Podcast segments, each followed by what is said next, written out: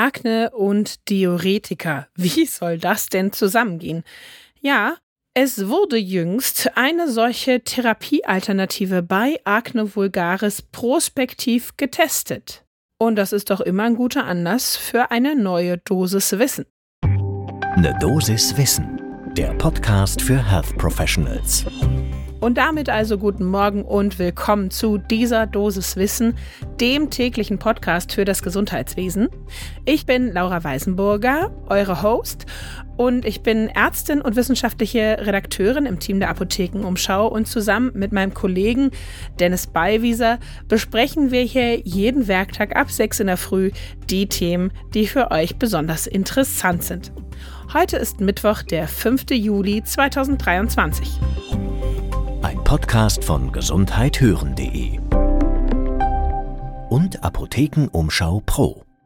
Ja, und unser heutiges Thema ist also Akne, genauer gesagt Acne vulgaris bei Frauen, denn da gab es eben jüngst die Veröffentlichung von neuen Studienergebnissen. Ich habe es schon angeteasert. Jetzt ganz frisch im Mai diesen Jahres im British Medical Journal ist eine prospektive, randomisierte, multizentrisch und placebo-kontrollierte Studie zu Spironolacton und der Anwendung bei Akne bei Frauen erschienen. Und wir haben uns gesagt, das schauen wir uns doch mal genauer an zum ersten Kaffee des Tages. Wie immer schmeiße ich mal hier so ein paar Zahlen in den Raum, damit wir wissen, wie viele Menschen davon eigentlich so betroffen sind, wie nötig da die Therapie so ist. Also weltweit ist die Akne einfach die häufigste dermatologische Erkrankung, das ist ganz klar. Und wir wissen wahrscheinlich alle auch aus eigener Erfahrung, kann ich jetzt mal mutmaßen, dass 70 bis 95 Prozent aller Jugendlichen betroffen sind. Die allermeisten zum Glück nur in einer sehr milden Form. Passagier geht dann auch wieder vorbei nach der Pubertät. Aber eine bedeutende Minderheit hat eben auch die mittelschweren bis schweren Formen der Akne. Und da können sich dann auch durchaus Narben im Gesicht bilden. Das ist natürlich auch mit einem entsprechend langen Leidensweg verknüpft teilweise mit einer vergeblichen Eigenbehandlung in sehr, sehr vielen Fällen. Und bei 5 bis 15 Prozent der Betroffenen gibt es auch psychologische Auswirkungen. Und man darf auch nicht vergessen, nicht nur alle, die mitten in der Pubertät stecken, sind betroffen, sondern es gibt durchaus eine signifikante Prävalenz im Alter auch zwischen 20 und 30 Jahren. Und wir haben natürlich wie immer auch mit einer Expertin in dieser Folge gesprochen. Diesmal ist das Christiane Bayerl. Sie ist Direktorin der Klinik für Dermatologie und Allergologie der Helios Dr. Horst Schmidt Kliniken in Wiesbaden. Und sie kann das auch bestätigen, dass da eben viele erkrankt sind und viele eine Therapie brauchen und suchen. Sie betont aber auch, wir sind im Zeitalter, in dem wir die weitere Resistenzbildung von Antibiotika verhindern müssen. Deshalb wollen wir langfristig keine bzw. so wenig wie möglich Antibiotika einsetzen. Und daher wird, soweit es irgendwie geht, auf Antibiotika verzichtet und es wird gleich das Vitamin A-Säurepräparat Isotretinoin verwendet. Das hat aber auch eine ganz wichtige Einschränkung und zwar, dass es teratogen ist und deshalb nur bei Frauen eingesetzt werden darf, die parallel dazu die Pille nehmen. Aber, und das ist auch ganz klar, die Pille ist nicht für alle Frauen eine Option, ob das jetzt mit einem religiösen Glauben zu tun hat oder einfach, dass man diese ständige Hormonbehandlung nicht haben will oder zu Thrombosen neigt, was auch immer. Dann muss man auf Antibiotika ausweichen. Die wiederum kann allerdings höchstens sechs Monate lang gegeben werden, diese Antibiotikatherapie. Und Bayer sagt, insofern brauchen wir Therapiealternativen. Und eine solche Alternative ist jetzt also getestet worden, das Spironolacton, kurzer Pharma-Wiederholungs-Crashkurs, was war das gleich nochmal? Ja, ganz genau, natürlich ein kaliumsparendes Diuretikum, kommt natürlich eigentlich aus der Hypertoniebehandlung, hat auch eine antiandrogene Wirkung, also kann antiandrogene Nebenwirkungen haben. Daher sollte es erstmal nur bei Frauen eingesetzt werden. Das Ganze schon seit Jahrzehnten auf dem Markt. Wirkungen und Nebenwirkungen sind gut bekannt. Aber bislang gab es eben auch nur retrospektive Analysen zur Spironolacton-Behandlung bei Acne vulgaris. Und diese Studie schließt jetzt diese Lücke. Ich hatte ja eingangs schon erwähnt, das ist eine groß angelegte Studie, prospektiv randomisiert und alle wichtigen Kriterien, die man so von Studien sich wünscht, wurden erfüllt.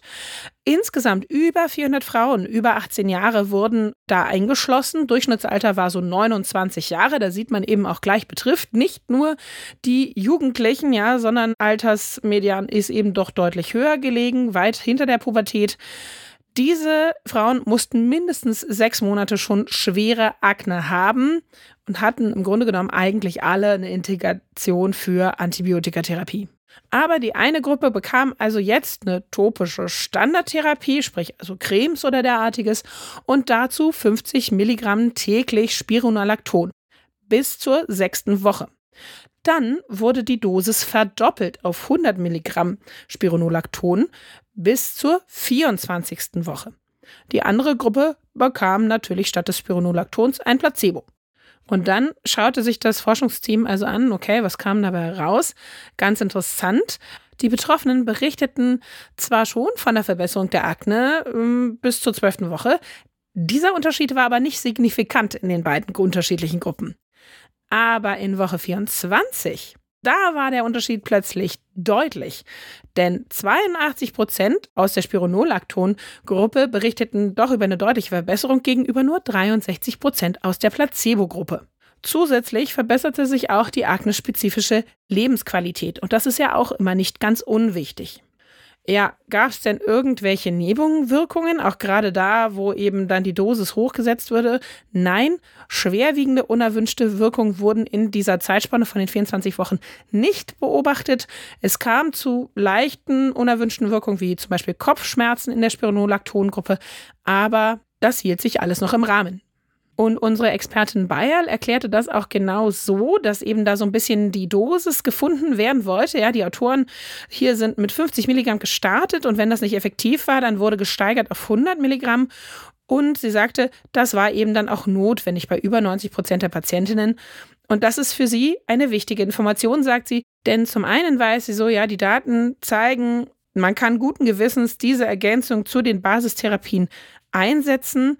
Man kann Antibiotika sparen und gleichzeitig weiß man aber, ja, welche Dosis brauche ich denn da mindestens?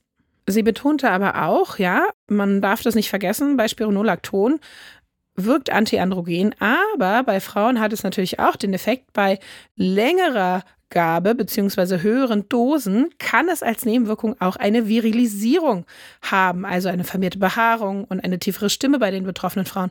Und das sind sehr unerwünschte Effekte bei Frauen zwischen 20 und 30. Und da können wahrscheinlich die meisten Frauen ihr zustimmen. Als Zusammenfassung kann man daher also sagen, Spironolacton ist offensichtlich eine valide Off-Label Alternative zu Antibiotika für eben bestimmte Akne-Patientinnen, die eben aus irgendwelchen Gründen auch immer andere Therapien nicht wahrnehmen können. Es ist aber nach wie vor, ich habe es gerade schon gesagt, ich betone es nochmal, eine Off-Label-Therapie. Und das war's dann auch schon mit der kleinen Dosis Wissen für heute für euch. Und wenn ihr sagt, ich will davon keine Folge mehr verpassen, dann kleiner Tipp jetzt, einfach uns abonnieren bei Spotify oder Apple Podcasts oder wo auch immer ihr Podcasts hört und dann bekommt ihr immer eine Meldung, wenn eine neue Folge erscheint. Ein Podcast von gesundheithören.de und Apothekenumschau Pro.